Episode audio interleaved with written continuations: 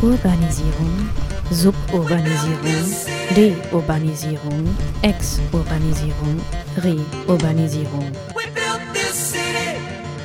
We built this city. Reurbanisierung. Und seit die Stadt. Leipzig Stadtentwicklung.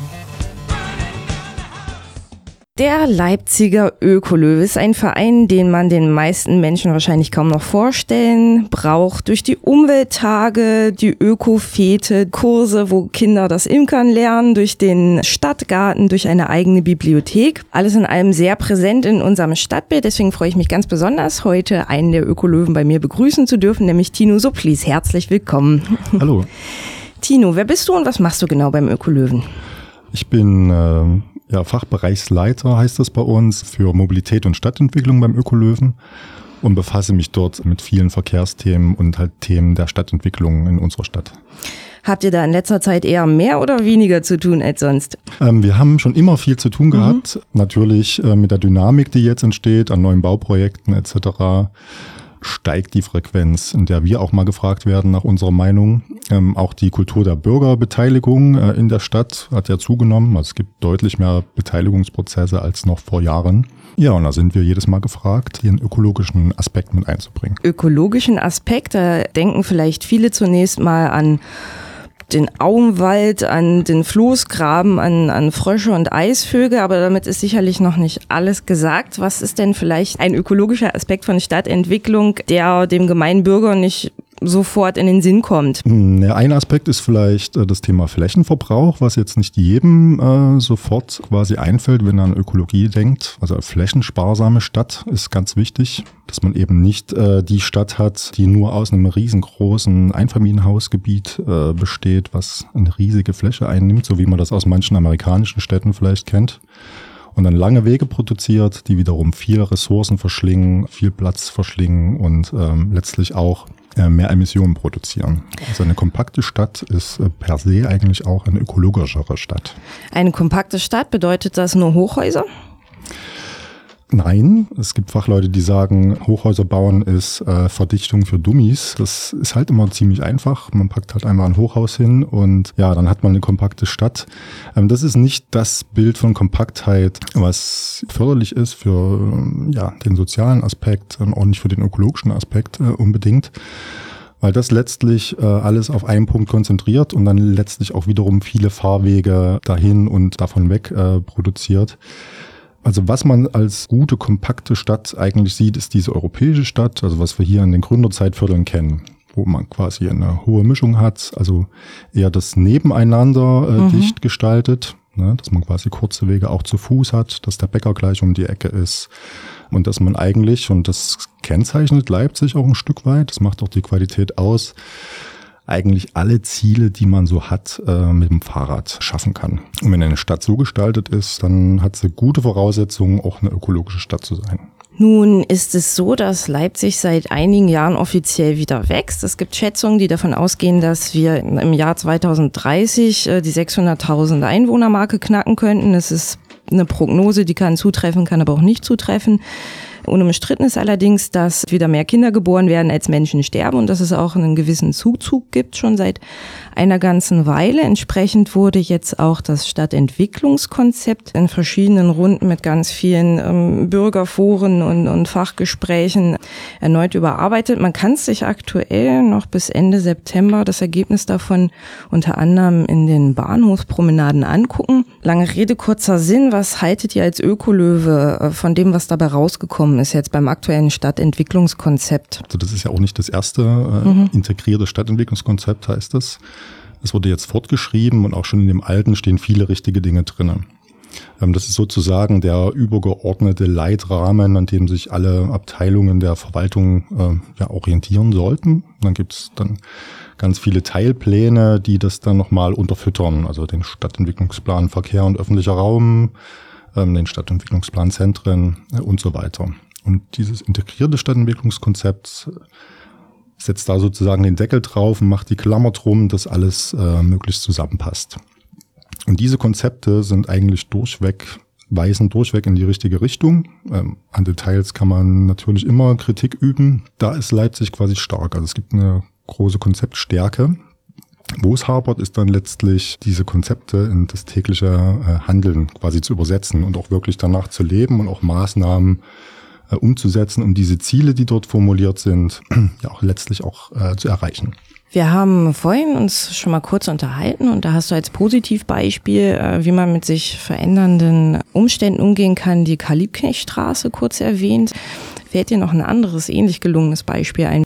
Also da ist ja das Thema äh, vor allen Dingen ähm, aus den Straßen, die ja zu DDR-Zeiten oftmals vierspurig waren. Also die Karl-Liebknecht-Straße hatte mal vier Autospuren äh, Durchgangsverkehr, die quasi so stadtverträglich umzubauen, dass sie eben auch für die Aufenthaltsqualität, dass sie eben nicht nur eine Durchfahrstraße ist, sondern eben auch ein Wohnort. Ne? Dort wohnen ja auch Menschen links und rechts. Dort ist quasi der Mittelpunkt des Stadtviertels und diese Funktion kam halt immer zu kurz. Und da wurde eigentlich in den letzten Jahren in vielen Straßen sukzessive umgebaut die Georg-Schumann-Straße ein Beispiel. Äh, die Eisenbahnstraße hatten wir, die war auch mhm. mal vierspurig. Äh, viele wissen das gar nicht und war quasi die Durchgangsstraße in Richtung Taucher. Und da wurde eben auch ähm, quasi jetzt ein Radweg gemacht, der jetzt nicht der beste ist, aber immerhin. Und äh, so eben viele Projekte auch entlang dieser Magistralen äh, initiiert, die quasi diese äh, Einkaufsstraßenfunktion stärken. Und da ist Leipzig relativ erfolgreich, wenn man jetzt mal im Vergleich zu anderen Städten wie Chemnitz oder so schaut, haben wir schon einige dieser Magistralen, die auch wieder äh, ja im Aufschwung sind. Haben wir also eigentlich eher Glück mit unserer Stadtverwaltung und alles läuft so, wie es sollte? Also wir haben zumindest nicht riesengroßes Pech. Also das hm. muss man ehrlicherweise sagen. Also der Ökolöwe ist bekannt, oft Kritik zu üben. Aber an diesem Punkt muss man wirklich sagen, dass wir auch äh, weitsichtige Baudezernenten hatten, eigentlich seit ähm, Beginn an, die auch viele Dinge richtig gemacht haben. Also auch zu Zeiten, äh, als Leipzig noch äh, in Schrumpfung begriffen war, quasi so zu äh, gestalten, dass die Schrumpfung eben vom Rand her passiert, dass eben diese Gründerzeitviertel nicht komplett verfallen. Also wenn man sich mal zehn Jahre zurückerinnert, ähm, oder ja, 20 sind es ja fast ähm, ja. mittlerweile, ähm, da sah das schon ganz anders aus. Ähm, und wenn man sich heute so die Situation anguckt, ist schon viel richtig gemacht worden. Ähm, vieles natürlich nicht in der äh, Endkonsequenz, wie es hätte sein müssen. Also gerade beim Thema Verkehr äh, liegt noch viel im Argen, ähm, wo noch dringend nachgesteuert werden muss, wenn man da jetzt zu einer Entwicklung kommen will, die auch äh, weiterhin trotz des Wachstums lebenswert äh, ist. Ich habe vorhin gesehen, du bist mit dem Fahrrad hier. Ich bin auch mit dem Fahrrad hergekommen. Da fährt man heute durch den Regen und ganz besonders schade auch ein längeres Stück Kopfsteinpflaster, wurschtelt sich durch eine relativ eng beparkte Straße und ähm, droht hier und da auf der Kali auch irgendwie vom Fließverkehr erfasst zu werden, wenn man von dem mal wieder zugeparkten Radstreifen ausweichen muss. Es hat sich in den letzten Jahren schon ein bisschen was getan, was Radverkehr in Leipzig angeht, äh, auch was ÖPNV angeht. Wir haben jetzt einen City-Tunnel. Ähm, unlängst ist äh, traditionell der Fahrpreis für die LVB mal wieder angestiegen. Wie seht ihr die Entwicklung des Verkehrs in Leipzig, wenn das mit der Bevölkerungsentwicklung so weitergeht? Also das Wichtige in einer Stadt ist auch wieder das Thema Fläche, dass man quasi die flächensparsamen Verkehrsmittel fördert um äh, Mobilität gewährleisten zu können bei einer sich weiter verdichtenden Stadt. Weil das funktioniert mit dem Auto nicht oder ist quasi eine Person äh, mit so einem riesen Kasten umgeben und das frisst einfach Unmengen an Fläche, schon im Fließverkehr und dann auch nochmal äh, im ruhenden Verkehr. Also ein Auto steht ja im Schnitt 23 Stunden am Tag und das ist ja nicht nur auf einem Parkplatz, sondern meistens an dem Ort, wo man losfährt, mhm. ist ein Parkplatz gebaut und an dem Arbeitsort oder Einkaufort, äh, wo man hinfährt, ja, ist ja auch nochmal so ein Parkplatz gebaut worden. Und das ist einfach ein riesiger Flächenfraß, der in so einer Stadt äh, wie Leipzig nicht funktioniert. Und deswegen gibt's nur einen Weg, und zwar den Umweltverbund zu fördern, aus quasi öffentlichen Nahverkehr Radverkehr äh, und Fußverkehr. Das sind die auch flächensparsamen Verkehrsmittel, die halt in der Stadt funktionieren. Und da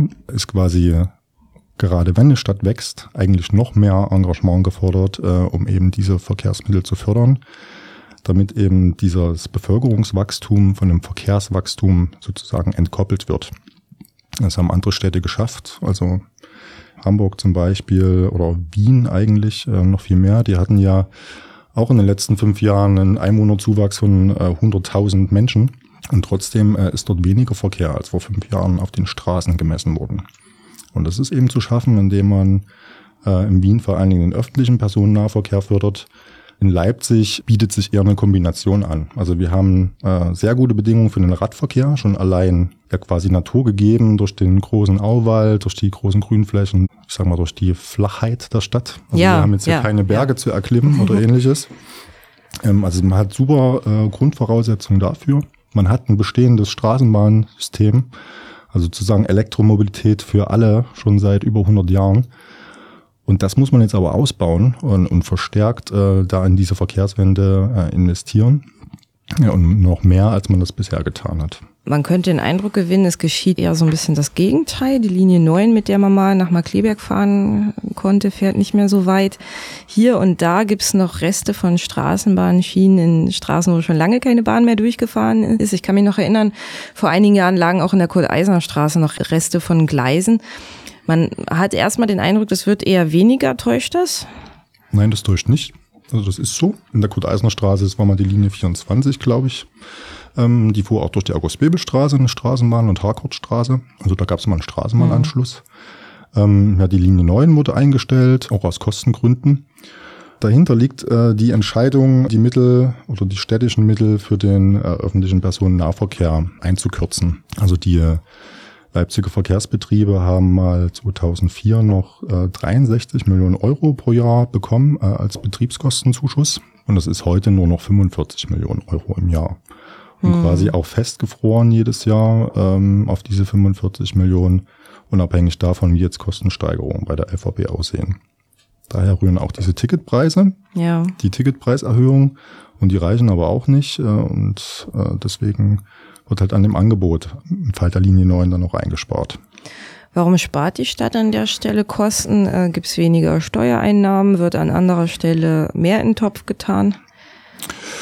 Über das Warum kann man nur orakeln. Natürlich hat eine Stadt ist finanziell immer eng aufgestellt.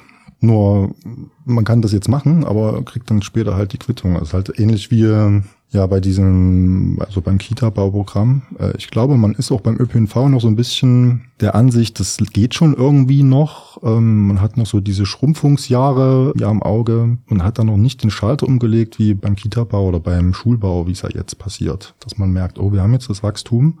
Dort gibt's ja jetzt einen Rechtsanspruch auf den Kindergarten und seitdem ging's ja eigentlich los, dass man halt irgendwie alles, was man noch im Investitionshaushalt hat, dann in den Kita-Bau reinzustecken. Klappt das also nur, wenn der Druck von höherer Ebene kommt? Ein gewisser Druck ist es immer förderlich, auf jeden Fall. Ähm, den gibt es beim Thema Verkehr eigentlich auch, ähm, weil es gibt immer noch also das Problem der Luftreinhaltung. Also Leipzig äh, überschreitet die Grenzwerte für Luftverschmutzung. Das ist so, beim Feinstaub ist es ein bisschen besser geworden, aber beim Thema Stickstoff äh, ist es immer noch so, sozusagen vertragsverletzender Zustand immer noch. Also es gibt diese EU-Vorgabe, dass diese zwingend einzuhalten sind. Da gab es jetzt noch äh, einige Kulanzfristen, Übergangsfristen, wo man quasi Zeit gegeben hat äh, auf EU-Ebene. Ja, und jetzt äh, wird irgendwann das Thema Fahrverbote einfach kommen, weil man eben es nicht geschafft hat, durch eine engagierte Verkehrswende, die quasi seit, also schon meine Vorvorgänger haben diese quasi eingefordert. Also über 20 Jahren ist das Thema, dass wir das machen müssen. Dadurch hätte man es vermeiden können, aber jetzt ist man quasi so kurz davor, hat man nur so wenig Zeit. Und nach dem letzten Dieselgipfel, den man jetzt gesehen hat, wo quasi die Autoindustrie äh, ja die Motoren nicht äh, austauschen will oder eben diese technische Umrüstung nicht machen will, ja, ist jetzt fast schon zu spät. Das klingt recht dramatisch. Ja, das ist schon immer dramatisch, das war auch schon immer bekannt. Ja. Ähm, nur das wird halt immer leicht abgetan. Ja, dann wird halt eher gehofft, dass man eben nochmal eine Übergangsfrist bekommt mhm. und nochmal eine. Aber der Luftreinhalteplan der Stadt, das ist, da sind jetzt keine Maßnahmen drinne, die jetzt irgendwie äh, sehen lassen, dass man das noch vermeiden kann. Und da muss jetzt dringend umgesteuert werden. Also diese Mittelkürzung beim öffentlichen Nahverkehr muss auf jeden Fall zurückgenommen werden. Man muss viel mehr in das Angebot investieren, muss das ausweiten, damit man in Größenordnung quasi wieder den Umstieg vom Auto in den öffentlichen Nahverkehr hat. Die Preise müssen stabilisiert werden. So wie das Wien tut. Also in Wien kann man für 365 Euro im Jahr ähm, durch die ganze Stadt fahren, also für ein Euro am Tag. Dort haben Ja. 60 Prozent der Einwohner haben so eine, so eine Abokarte in Wien. Und ich meine, in dieser Region müssen wir noch nicht sofort einschreiten, aber in die Richtung müssen wir gehen. Und die, durch die Mittelkürzung gehen wir da eher in eine andere Richtung. Beim Radverkehr sieht es ähnlich aus. Also was jetzt viel passiert ist, ist quasi mit Farbe auf der Straße zu arbeiten. Aber wenn man mal anschaut, was die Stadt wirklich äh, investiert, ist das jetzt auch nicht so rosig. Also das Bundesverkehrsministerium empfiehlt, dass eine Stadt wie Leipzig äh, 19 Euro pro Einwohner und Jahr quasi für die Radverkehrsförderung ausgibt. 19 Euro. Wie viel wird es in Leipzig sein? Was schätzen Sie? Ich habe nicht die geringste Ahnung. Äh, vielleicht die Hälfte, vielleicht, ich weiß es nicht. Keine Ahnung. Also in Leipzig sind es äh, 2,70 Euro Ach du liebe pro Güte. Einwohner und Jahr, die für den Radverkehr ausgegeben wird. Das ist un ungefähr der Gegenwert eines Einzelfahrscheins mit der Ja. ÖVB übrigens. Ähm, wenn man sich das vor Augen führt, dann weiß man, dass eben diese Verkehrswende nicht richtig angepackt wird. Also ne, Städte wie Groningen, die wirklich als Fahrradstadt gelten, die geben 80 Euro pro Einwohner und Jahr. Ich Aus jetzt London 20 Euro Ach. und Leipzig ist hier mit 2,70 Euro dabei. Und das ist Ja. einfach ein Zustand, mit dem kommt man jetzt nicht auf den nächsten Step. Das ging jetzt ganz gut, immer mit diesem Radfahrstreifen markieren, nur die sind jetzt auch nicht die optimale Lösung in jedem Fall. Was ja jetzt kommen muss, sind auch mal Schnellradwege mal abseits der großen Straßen. Also wir sagen das zum Beispiel den sogenannten Bahnbogen Gohlis, dass man quasi von Gohlis äh, und Eutrich entlang der Bahn zum Hauptbahnhof kommt, ohne Ja. den Autoverkehr zu berühren. Und sowas kostet dann halt ein bisschen Geld. Ja, wenn man eine längere Strecke von Nord nach Süd zum Beispiel oder von West nach Ost zurücklegt, in Leipzig kommt man mit dem Fahrrad recht schnell immer an irgendeinen Punkt, wo man sich eigentlich gar nicht mehr legal verhalten kann. Da Genau. muss man absteigen und schieben oder man muss irgendwelche Riesenumwege fahren oder so. Ist das nur Geld, was da fehlt oder ist das auch ein bisschen fehlendes Interesse? Ähm, es ist beides. Das ist vor allem der politische Wille, der da fehlt. Also in Teilen äh, des Stadtrates. Also man hat ein, ja, eine CDU, die sich quasi hinstellt und fast jedes Radverkehrsprojekt irgendwie äh, ja, da Steine in den Weg leg legen möchte. Also der politische Wille ist das eine. Es gibt äh, hier noch nicht das Selbstverständnis äh, in der Politik, dass wir eine Fahrradstadt sind, dass wir das wollen, dass das gut ist. Also es gibt es in Teilen. Ja, es gibt es auch in Teilen der Verwaltung, aber in Teilen eben auch nicht. Das zeichnet halt andere Städte aus, die eine Verkehrswende offensiv vorantreiben, dass das quasi vom ja, der Verwaltungsspitze, vom Oberbürgermeister bis äh, quasi in die kleinste Abteilung gelebt wird und quasi alle dahinter stehen. Ne? Also Städte wie Amsterdam oder Kopenhagen, die waren auch mal an dem Punkt, wo wir jetzt sind, ne? wo das noch nicht ausdefiniert war. Aber mittlerweile ist das äh, in solchen Städten egal, äh, welche Farbe quasi die Regierungspartei hat. Alle sehen quasi, dass diese Stadt, Städte Fahrradstädte sind und tun was, um diese Städte da weiter voranzubringen. Kopenhagen ist wahrscheinlich das erste Beispiel, was jedem dazu einfällt. Also es wurden Wege ausgebaut, es wurden, glaube ich, auch so, so Luftpumpstationen zwischendurch, so wie so Tankstellen äh, für die Fahrräder gebaut und sozusagen eine bessere Infrastruktur geschaffen, die sich eben nicht nur auf das Ausweisen von Radfahrstreifen beschränkt hat. Genau, wobei man auch sagen muss, dass das auch in solchen Städten so angefangen hat. Also das ist durchaus auch der erste Step, quasi erstmal äh, über diese Markierungslösungen zu kommen. Das war auch in Holland flächendeckend, äh, quasi in den 60er, 70ern. Und dann hat man eben die nächsten Stufen genommen. Ne? Und die- diese Fahrradstädte sahen auch mal so aus äh, wie Leipzig in den 90ern, ne? ohne jegliche Infrastruktur und alles mit Autos vollgestopft. Ähm, die haben sich halt durch ähm, konsequentes Handeln in die Position äh, geschoben, in der sie jetzt sind. Ne? Konsequent quasi an dem Ausbau der Radfahrinfrastruktur gearbeitet und letztlich den Stand erreicht, den sie jetzt haben. Es gibt also jeden Grund, optimistisch in die Zukunft zu gucken. Auf jeden Fall. Es ist offensichtlich möglich. Es ist möglich und es ist vor allen Dingen aber auch geboten, äh, da was zu tun äh, und mehr zu investieren. Es kommt ja auch was zurück. Letztlich ist es ja auch so, dass eben durch so eine Umgestaltung äh, eine Stadt halt auch attraktiver wird, dass wenn mehr Menschen ähm, das Fahrrad nutzen, haben sie ja auch mehr Mittel zur Verfügung, die sie in die lokale Wirtschaft sozusagen äh, in den Konsum geben können. Also sie haben einfach mehr Kaufkraft zur Verfügung, äh, geben das eben nicht an der Tankstelle aus jeden Monat, sondern können es quasi in den lokalen Einzelhandel bringen. Da gibt es genügend Studien, die das auch nachweisen. Wenn der Ökolöwe oder du persönlich das Stadtentwicklungskonzept schreiben könntest, wie würde Leipzig 2030 im Idealfall aussehen? Das Konzept selbst ist von dem äh, jetzigen gar nicht so weit weg. Also wir hätten ähm, eine sehr grüne Stadt, eine kompakte Stadt, ähm, wo die Hauptverkehrsleistung über den öffentlichen Nahverkehr funktioniert, äh, wo wir überall auf jeder Straße unbesorgt äh, mit dem Rad fahren können, wo es auch aus jeder Himmelsrichtung schnelle Radwege gibt, die auch unabhängig von dem Autoverkehr funktionieren. Wir haben generell viel, viel, viel, viel mehr Wege äh, mit dem öffentlichen Nahverkehr, auch zu Fuß äh, und mit dem Rad. Also so 80 Prozent. Nur noch 20 Prozent äh, sind letztlich Autoverkehr, äh, hauptsächlich der Wirtschaftsverkehr. Und das wird äh, zu einer leiseren Stadt führen, das wird zu einer lebendigeren Stadt führen. Die Gehwege werden voller sein, es wird mehr soziale Kontakte geben, viel mehr kleinere Läden, nicht mehr diese großen äh, Big Boxes sozusagen. Und es wird viel mehr diese Corner-Shops geben, wie sie jetzt Konsum ja auch überall schon äh, einrichtet, wie sie ja an den vielen Stadtvierteln ähm, ja entstehen. Und das wird zunehmen. Ähm, ja, und wir hätten auch eine grünere Stadt. Also es wird keine Straße mehr geben, wo es keine Straßenbäume gibt. Die werden jetzt sukzessive alle bepflanzt. Ja, so haben wir eine grüne, kompakte Stadt, die vor allem vertikaler grün ist, mit Kletterpflanzen etc. Und wir hätten rings um Leipzig dann einen, einen großen ja, Naturgürtel, wo quasi der Ausgleich passiert ist für die Bebauung in der Stadt, der eine attraktive Natur ist und eben nicht so eine Agrarwüste, wie es jetzt ja in großen Teilen äh, im Leipziger Umland äh, aussieht. Klingt toll. Ja, Ich freue mich drauf. Und danke dir ganz herzlich fürs Gespräch. vielen Dank.